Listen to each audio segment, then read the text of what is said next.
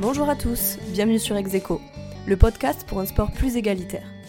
Ensemble, on décrypte et on questionne les différentes certitudes que l'on peut avoir à propos du sport pour promouvoir un modèle plus vertueux et plus connecté, à soi, aux autres et à l'environnement.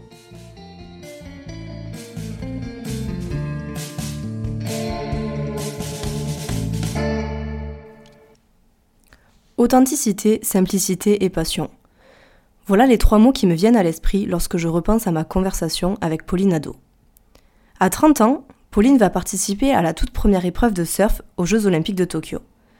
Déjà championne du monde en 2017, cette qualification s'annonce pour elle comme une aventure humaine hors du temps.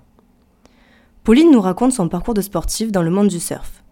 Il faut dire qu'il est l'un des premiers sports à offrir des price money égaux pour les deux sexes. Elle explique également sa façon de se préparer, physiquement et mentalement, et sa passion pour les émotions sportives. Finalement, Pauline c'est un peu une amoureuse des jolies histoires du sport, et je trouve ça très inspirant. Alors sans plus tarder, je vous laisse un peu de surprise, et suis ravie de vous inviter à rejoindre notre échange. Je vous souhaite une très belle écoute. Bonjour Pauline, bienvenue sur Execo. Pour commencer cet épisode, peux-tu nous raconter ton parcours de vie et ton, et ton rapport au sport? Alors, bonjour Lucie. Euh, donc, moi, j'ai toujours été hyper sportive depuis que je suis toute petite. Euh, mes parents euh, bougeaient beaucoup, nous faisaient faire beaucoup d'activités aussi quand on était jeune avec ma sœur. donc, c'est vraiment quelque chose qui a toujours été hyper important, hyper présent dans ma vie.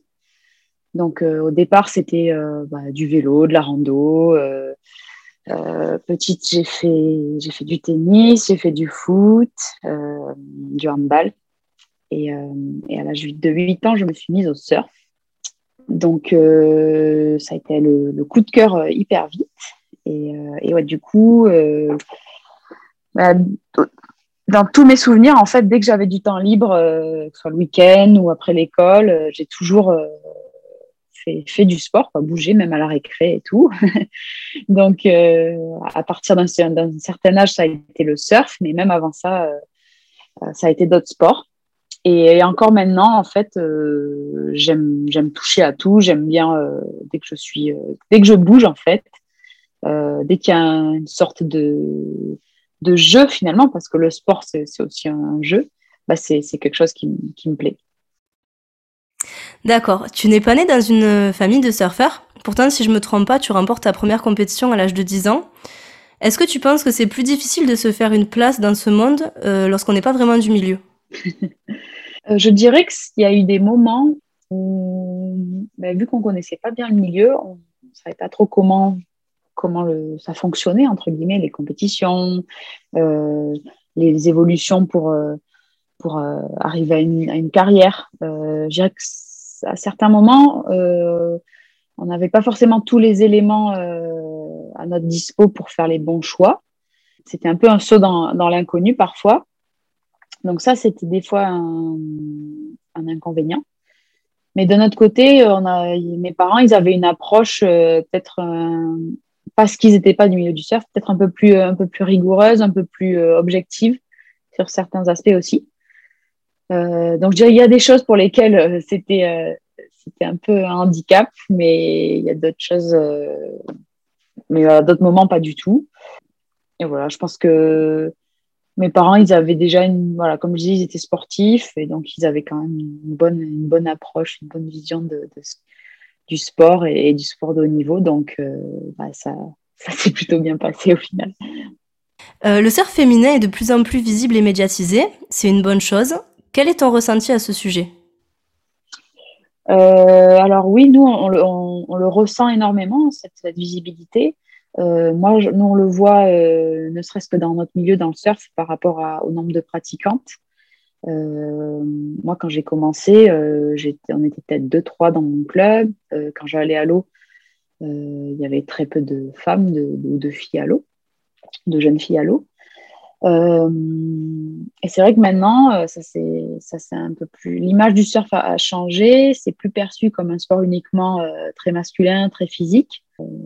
et ça, forcément, ça c'est l'aspect où on est pas du sport qui est plus médiatisé, où le surf féminin est mis en avant. Ça, aide beaucoup à, à, ce que des jeunes filles, des jeunes femmes ou, moins jeunes d'ailleurs, peu importe, passent, passe un peu le cap et se lancent. Et en général, c'est un sport qui, où on, a beaucoup de bonnes sensations, où, beaucoup de liberté, où on prend beaucoup de plaisir. Donc, les gens accrochent assez bien. Est-ce que tu as l'impression que dans le cadre du surf, une sportive peut arriver à la même réussite, au même respect ou à la même reconnaissance qu'un homme? Alors, vaste sujet. Il y a, bah, comme on disait, on a fait beaucoup de chemin par euh, cette médiatisation, cette reconnaissance. Dans le milieu du surf, euh, on a même maintenant des, des qui sont égaux. Après, euh, dans certaines conditions, je dirais, il faut quand même arriver à faire sa place hein, dès que les conditions sont un peu plus musclées, un petit peu plus difficile. Ou dans certains, dans certains environnements où c'est très, où les, dans l'eau c'est assez intense, c'est assez compétitif. Il faut, voilà, il faut vraiment arriver à, faire sa place. Je pense que dans, dans, les partenariats, il y a encore des, des différences. Mais par contre, voilà, au niveau de la, de la, reconnaissance et du respect, comme je dis, a il y a vraiment eu un, long chemin. Quoi, et, un intérêt croissant pour, le, surf féminin et, en compétition aussi. Et moi, je le vois aussi au quotidien. Il y a, pas mal de, surfeurs, de, personnes qui, m'encouragent, qui suivent, qui, suivent ce que je fais aussi. Ils suivent vraiment euh, ben, les, athlètes masculins comme féminins. Donc ça, c'est, ça fait plaisir. Et, je dirais qu'on a fait du chemin, qu'il en reste encore à parcourir, mais qu'on est sur la bonne voie. Si je sors un peu du cadre compétitif, j'avais discuté il y, a, pas très longtemps avec Marie Chauchet qui me disait qu'elle avait l'impression que quand on est une fille, il faut quand même gagner sa place à l'eau. Concrètement, quand tu es à l'eau et que tu surfes avec des garçons, notamment dans des endroits où t'es pas directement reconnu comme Pauline Nadeau est à l'eau, ça se passe comment? Alors, euh, comme je disais, ça dépend un peu de, de, comment sont les vagues, de s'il y a du monde à l'eau, si c'est si, c'est difficile de prendre des vagues. En général, c'est un peu plus euh, euh, compétitif, on va dire, dans l'eau. Je dirais pas qu'on se fait sous-estimer, mais il y a une phase d'observation un petit peu, mais que moi, je vais peut-être faire aussi avec d'autres surfeurs finalement. Euh, on va un petit peu analyser le niveau de chacun pour voir si, quand une vague arrive, qui va être capable de la prendre de bien se placer. J'ai déjà eu cette, cette, phase euh, où je me sens un peu observée, et dans ce cas-là, ben, c'est vrai qu'il faut physiquement s'imposer un petit peu, montrer que ben, nous, on veut, on veut cette vague et que et qu'une fois qu'on est debout, on, va la, on va la surfer. Quoi. Donc, c'est sûr qu'il faut avoir un petit peu cette, euh, je dirais en surf, cette présence et cette, cette assurance aussi, cette confiance en soi, pour dire bah, c'est mon tour, j'y vais. Quoi. Enfin, ça arrive des fois que quelqu'un parte sur la vague, je fais savoir que je suis là, je fais un petit, euh, un petit cri et pour montrer que je suis là. Et... Mais bon, en général, ça se passe, ça se passe euh, assez bien. sans que ce soit systématique, sans que ce soit trop, trop contraignant non plus. On, peut être un petit peu observé au début. Mais je dirais que ça, ça se fait quand même avec, euh, pas, que, pas pour les femmes finalement. Dans l'esprit du grand public, le surf, il a quand même une image très proche de la nature, très décomplexée vis-à-vis des corps dénudés. On voit par exemple beaucoup de surfeuses qui sont mannequins, qui sont ambassadrices mm. pour euh, des sponsors, et ça diffuse une certaine représentation des, des canons de beauté. Est-ce que selon toi, ça joue un rôle dans l'image que se fait euh, le grand public des surfeuses? Oui, alors oui, je pense que ça joue un rôle forcément parce qu'il bah, y a des gens qui ne, qui ne connaissent le surf que par cette, cette image-là. Je dirais qu'il y a quelques années, c'est une façon de communiquer qui, a été un peu utilisée à, outrance, cette façon, voilà, comme, comme tu dis, d'être, de, de, se montrer énormément, euh, de façon euh, pas toujours hyper classe ou subtile, on va dire. Et ça, c'est vrai que ben, finalement, des, personnes n'avaient que, cette image-là en tête. Euh, mais je dirais que dernièrement, euh, il y a quand même eu euh, une évolution et, aussi une, une, volonté de, de, la WSL qui organise les compétitions de pro de vraiment mettre en avant les athlètes par leur performance, leur personnalité. ça a fait évoluer les choses aussi dans, le, bon sens. Donc oui, c'est sûr qu'il y a ces, deux images qui s'opposent un peu. Moi, je pense que intelligemment, on peut arriver à, faire faire les deux entre guillemets. Parce que voilà, on est, on est des sportives, voilà, dans n'importe quel sport, des sportifs, c'est voilà, c'est des corps athlétiques, c'est les goûts et les couleurs de, chacun, mais euh, je pense qu'il y a des manières de, mettre en avant tout ça. Euh, voilà. Les athlètes, ils ont des histoires euh, et des personnalités hyper intéressantes. inspirantes souvent. Je pense que c'est le bon angle pour, pour bien promouvoir notre sport. Et d'ailleurs, comment ça se passe la vie d'une surfeuse professionnelle au quotidien? Est-ce que c'est facile de vivre de ce sport à temps plein? Alors, euh, facile, c'est pas, une, pas une réponse simple. Donc, en fait, euh, en, surf, euh, on a sur les compétitions professionnelles, on a des, des, prize money en fonction de nos résultats. Et après, on peut avoir des, partenariats, des, sponsors, en fait, qui, nous aident dans, dans notre carrière. donc, je dirais qu'on a un petit peu ces deux sources de revenus. c'est pas forcément simple parce que pour faire, faire les le circuit pro, ça a un coût, c'est un coût qu'on assume euh, chacun personnellement. Donc en général, quand on est jeune ou quand on débute, ben, on va dépenser pas mal d'argent pour participer à, ces compétitions. On réussit pas toujours euh, vite, donc euh, les prize money, évidemment, si on perd tôt, ils sont ils sont assez limités.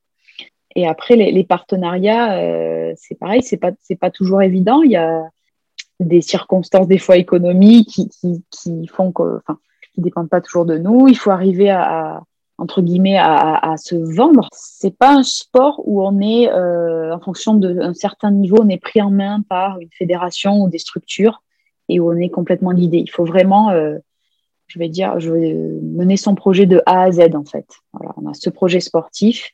Il faut arriver à, trouver un moyen de, financer ce projet-là euh, c'est pas évident. Je pense que, que ce soit surfeur ou surfeur pro, surfeur ou surfeuse pro, euh, il y a des, phases différentes. Moi, j'ai toujours eu la chance dans ma carrière d'avoir des partenaires. Après, il y a des moments où j'en ai eu euh, plus facile que, d'autres, mais c'est toujours une inconnue. Et la difficulté aussi, c'est qu'on a peu de visibilité en fait sur le long terme. Euh, bah, souvent, on, on voit à, à, 12 mois, voire un peu plus si on a de la chance, mais rarement plus loin. Donc, euh, c'est vrai que c'est un paramètre qui peut peser euh, dans la carrière et, sur le mental aussi. Et concrètement, de quoi se composent tes journées d'entraînement? Alors, euh, mes journées d'entraînement, elles s'adaptent énormément aux vagues, évidemment, aux conditions météo. mais en gros, je vais surfer, aller à l'eau une à deux fois par jour. Euh, après, je fais de la préparation physique. Donc ça, je vais faire peut-être 4 euh, à 5 séances par semaine. Je vais toujours euh, essayer de me caler un jour de repos par semaine. Alors ça, c'est plus pour, disons, anticiper un peu la fatigue et, et, gérer mon énergie, mon énergie, ma forme sur une saison. après, j'ai d'autres choses qui sont pas forcément quotidiennes, mais je fais de la préparation préparation mentale, enfin côté côté mental, c'est quelque chose que je travaille. Et comme je disais, les, horaires, en tout cas, en fait, de mes journées, elles, varient énormément en fonction de la taille des vagues, la marée, euh, euh, le lieu où je, vais, où je vais pouvoir surfer. Donc, euh, finalement, c'est c'est une routine sans en être une, parce qu'elle change, elle change tout le temps. Et justement, tu en penses quoi de la routine? Alors moi, la routine, c'est quelque chose qui me fait un peu peur, pour être honnête. J'aime bien ce côté, voilà, on s'adapte, on change. Euh, voilà, même dans finalement mon année, euh, j'ai des déplacements. Les conditions de, de vagues, de mer, elles sont euh, d'un jour à l'autre, elles sont jamais les mêmes. C'est vrai que j'ai j'ai pas une vie, j'ai une, enfin, une approche de ma carrière qui est cadrée, mais c'est vrai que j'ai pas un emploi du temps, enfin, j'ai un emploi du temps très flexible. Et c'est vrai que c'est quelque chose qui me, qui me plaît bien. le, le surf rentre au JO cette année en tant que sport additionnel, au même titre que l'escalade d'ailleurs. C'est une, une, reconnaissance symbolique qui est assez forte pour les sports de nature. T'en penses quoi, toi? Alors moi, j'ai toujours adoré euh, suivre les JO depuis, depuis toute jeune. C'est quelque chose qui m'a toujours fait rêver. Quand on a su que le surf euh, rentrait au jeu, l'annonce a été faite en 2016 ça a été euh, à la fois euh, une surprise parce que moi, honnêtement, je pensais pas voir le surf au JO euh, de mon temps de carrière, entre guillemets. Et aussi une joie. Enfin, j'ai pris ça de façon hyper positive. Beaucoup d'athlètes aussi ont, vu ça comme le moyen, une fierté d'avoir l'opportunité de représenter leur pays et puis de, se tenir finalement à côté de d'athlètes de légendes, enfin de légendes de, de tous les sports et oui, moi, je trouve que c'est une, belle reconnaissance de la popularité qu'a le surf maintenant, du fait que ce soit un sport vraiment qui soit professionnalisé, soit un sport qui attire les jeunes. Et, puis, comme je disais, ce sport de nature qui est que les gens, je pense, recherchent de plus en plus aussi. Le fait de te dire que tu auras participé à la première édition du surf au, jeu, ça représente quoi pour toi? Alors ça, c'est une dimension euh, quand j'étais en phase de, qualification que j'avais pas pris la mesure, non, j'avais pas pris la mesure. Mais, c'est vrai que voilà, finalement, on sera les premiers à tout jamais à avoir euh, ben, à être entrés dans les jeux en tant que surfeur. Donc, euh, c'est, bah, ça rajoute en fait à ce côté unique et, spécial des, jeux. Moi, c'était surtout, moi, quand je me projetais, c'était surtout, ben, comme je te disais, euh, être avec auprès de tous ces athlètes, avoir représenté son pays, avoir cette tenue, la tenue de l'équipe, tout sport confondu, vivre, vivre ces moments-là. mais c'est vrai que voilà, ce sera la première promo et c'est quelque chose qui, Ouais, ça restera quelque chose d'intangible finalement. Oui, voilà. Même si, alors même si euh, ces Jeux de Tokyo, ils vont être euh, particuliers. on a voilà, avec il y aura pas mal de restrictions sanitaires. Il n'y a, pas de public étranger. Mais voilà, ça reste des jeux. Euh, nous, les surfeurs, on n'a jamais vécu ça, donc on va tout découvrir finalement. C'est peut-être tant mieux parce qu'on n'aura pas la comparaison de se dire ah, comme avant c'était comme ça et cette année c'est un peu différent. Mais en tout cas, moi, je prends, euh, c'est vraiment beaucoup de beaucoup d'énergie et d'expérience positive. Euh, ça, me, ça me booste. Dans un tout autre registre, le surf véhicule beaucoup l'image d'un mode de vie beaucoup plus slow, moins ancré dans la société de consommation. Et pourtant, derrière, il y a également un immense marché qui est conditionné par ce sport. Est-ce que tu penses qu'il y aurait un rôle à jouer d'un point de vue écologique? Alors oui, les surfeurs, mais les, sports de nature en général, on est quand même euh, en première loge pour voir un petit peu euh, les, résultats de, de, diverses pollutions. Alors, quand on va à l'eau, ça reste souvent la, pollution, la pollution plastique. On va parfois aussi euh, ressentir ou voir des pollutions chimiques, des hydrocarbures. Donc, je pense qu'on est des, de, bons intermédiaires, de bons porte-parole, entre guillemets, pour, euh, pour sensibiliser, des, sensibiliser les gens à ce qui se passe. Mais en effet, euh, voilà, comme, tout, comme tout milieu, euh, il y a toujours ce côté consommation, dernière innovation qui est très présent. Mais j'ai l'impression quand même que le, comportement des gens est en train de changer. Alors, ils cherchent toujours à avoir des, des produits performants, etc. Euh, mais ils vont aussi chercher euh, euh, de la qualité ou alors des marques qui s'engagent, chercher peut-être à, consommer différemment, à, aller vers du, du, second main ou, du, ou de se faire prêter, louer, tout ça.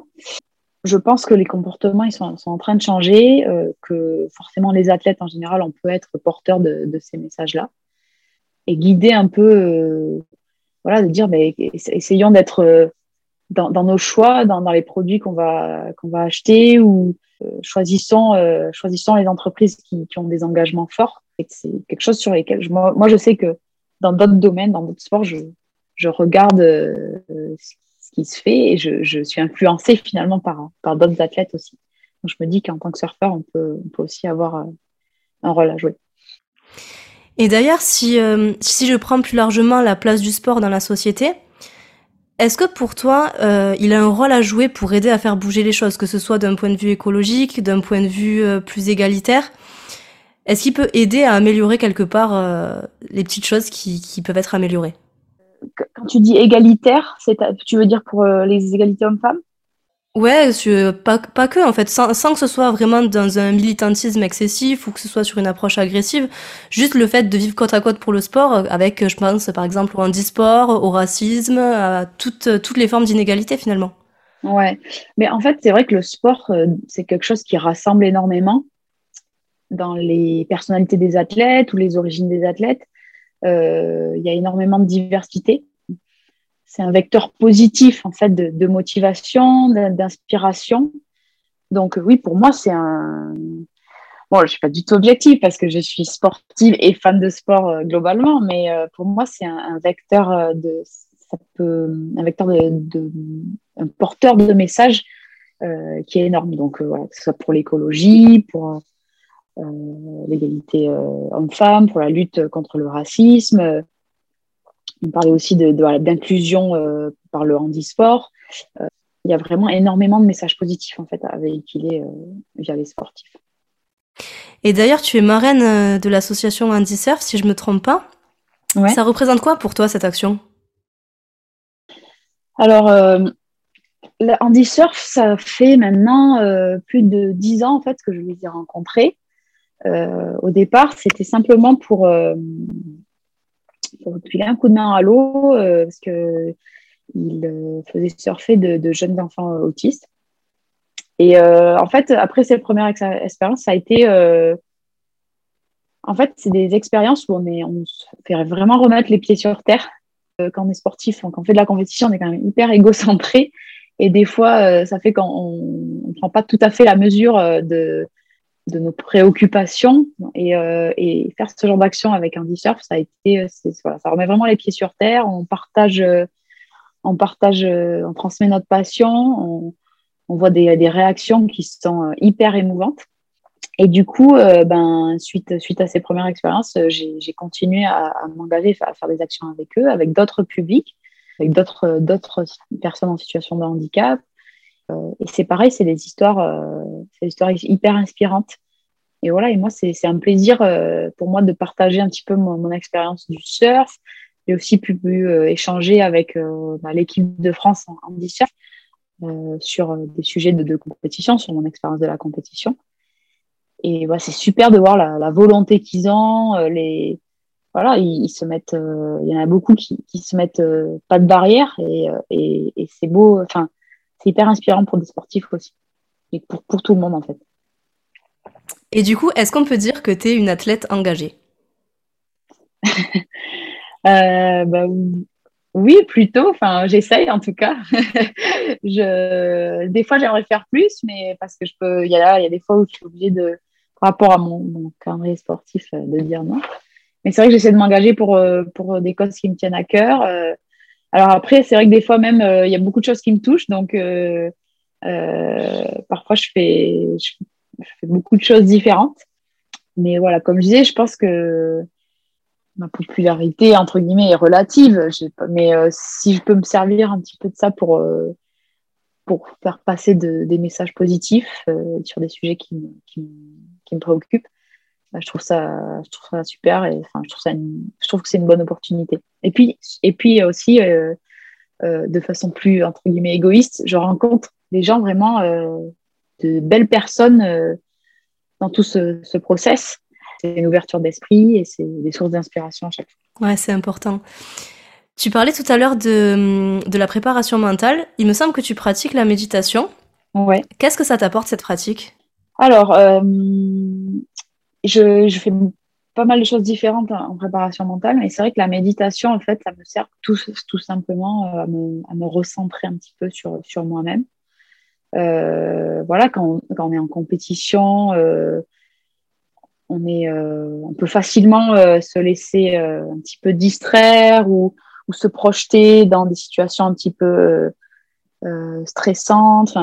on a des moments de, tension et, un des moyens pour, pour arriver à gérer cette pression, c'est de, de, se recentrer sur soi, de, de vivre ce fameux moment présent, de d'être de relativiser, de relativiser certains, certaines choses aussi, certains, certains aspects de la compétition, euh, d'être concentré sur les choses essentielles. Et c'est vrai que la méditation, que ce soit pour, euh, pour, se, pour faire de la visualisation ou alors pour se recentrer, se calmer, euh, apaiser un petit peu les le mental, un mental qui part un peu dans tous les sens, c'est un super outil que je découvre encore, euh, voilà, que je découvre de plus en plus parce qu'on n'a jamais fini de, de trouver des, petites, euh, des petits outils pour, euh, pour progresser.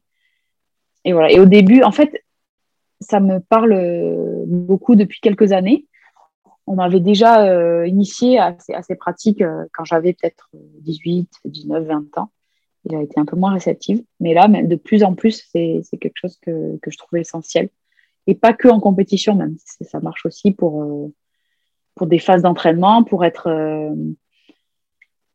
entre guillemets aligné avec, avec ses objectifs et avec ce qu'il faut mettre en place pour les atteindre je pense que c'est quelque chose qu'on peut aussi retrans enfin, transmettre à. Ça marche pas que pour les sportifs. C'est dans la vie de tous les jours quand on est un peu tiraillé entre plein de, plein de choses, ça sert à, à se recentrer. Donc c'est hyper intéressant. Il y a certains athlètes qui passent beaucoup de temps justement à étudier les données, à mentaliser pour ne rien laisser au hasard. Mhm. D'autres, au contraire, fonctionnent complètement à l'instinct.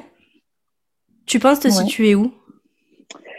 Alors, dans le surf, il y a forcément une partie instinctive parce que, comme je disais, les vagues sont imprévisibles, elles changent d'un jour à l'autre. Enfin, il faut toujours avoir cette capacité d'adaptation.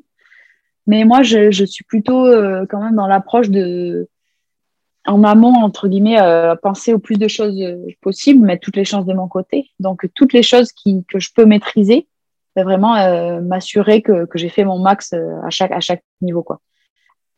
Bah, mon approche, c'est arriver le, plus, le plus préparé possible, mais être prêt à, adapter son, plan, entre guillemets, euh, à chaque instant. Donc euh, voilà, c'est un peu euh, se concentrer sur toutes les choses que je peux maîtriser, mais quand même garder, garder à l'esprit que, que je vais devoir de toute façon m'adapter au final. Il faut juste réduire ce, côté incertitude au maximum, quoi, même s'il y en toujours. On arrive vers les dernières questions. Euh, est-ce que tu as des personnes qui t'inspirent? Euh, Oui, il y en a beaucoup. en fait, c'est dur de citer euh, qu'une ou deux personnes ou personnalités. comme je disais, dans mes rencontres, dans le sport, dans, mes actions, je rencontre énormément de personnes inspirantes. de, de manière générale, je suis je suis inspirée par euh, bah, des sportifs qui ont des, des histoires euh, un peu atypiques, qui ont surmonté des épreuves, euh, qui ont une approche, une approche différente de, de ce qu'ils font, par des aventuriers aussi, simple, tout simplement par des gens qui se mettent des, des, des objectifs ambitieux et qui, qui dans, dans, leur, dans leur chemin pour les atteindre, vivent des choses ben, parfois difficiles, parfois des moments, euh, des moments de joie intense euh, et de voir comment euh, en fait ils ont, ils ont, ils ont réussi à surmonter ces, épreuves. Ça, c'est ça qui m'inspire. Et, de voir des gens aussi qui admettent qu'ils ont eu du mal, qui, qui à des moments ils se sentaient pas bien, voilà, et qui derrière ont réussi à, inverser la tendance. Ça, je trouve, c'est des histoires inspirantes. Et il y en a beaucoup finalement. Ouais, et finalement, c'est des, des, gens qui sont vraiment dans, le, dans le vrai, qui montrent tout. Ouais, complètement. Des gens euh, qui sont Dans l'authenticité, voilà. Et comme je disais, ça peut être vraiment n'importe quel profil. Enfin, il euh, n'y a pas que euh, des grands sportifs ou des grandes, des grandes histoires. Quoi. C'est, des gens aussi dans leur, dans leur quotidien qui ont une histoire de vie de ce type-là, inspirante. Donc, j'essaie de me nourrir en fait de toutes ces histoires. C'est pour ça que j'aime beaucoup, par exemple, au niveau de mes lectures ou de du, type de médias que je vais consommer, euh, aller chercher euh, ce genre d'histoire à chaque fois. Ouais, finalement, tu aimes bien les jolies histoires. Voilà, c'est un peu, je suis un peu dans les contes de fées, moi. non, je rigole. non, mais moi aussi, j'assume, il faut assumer.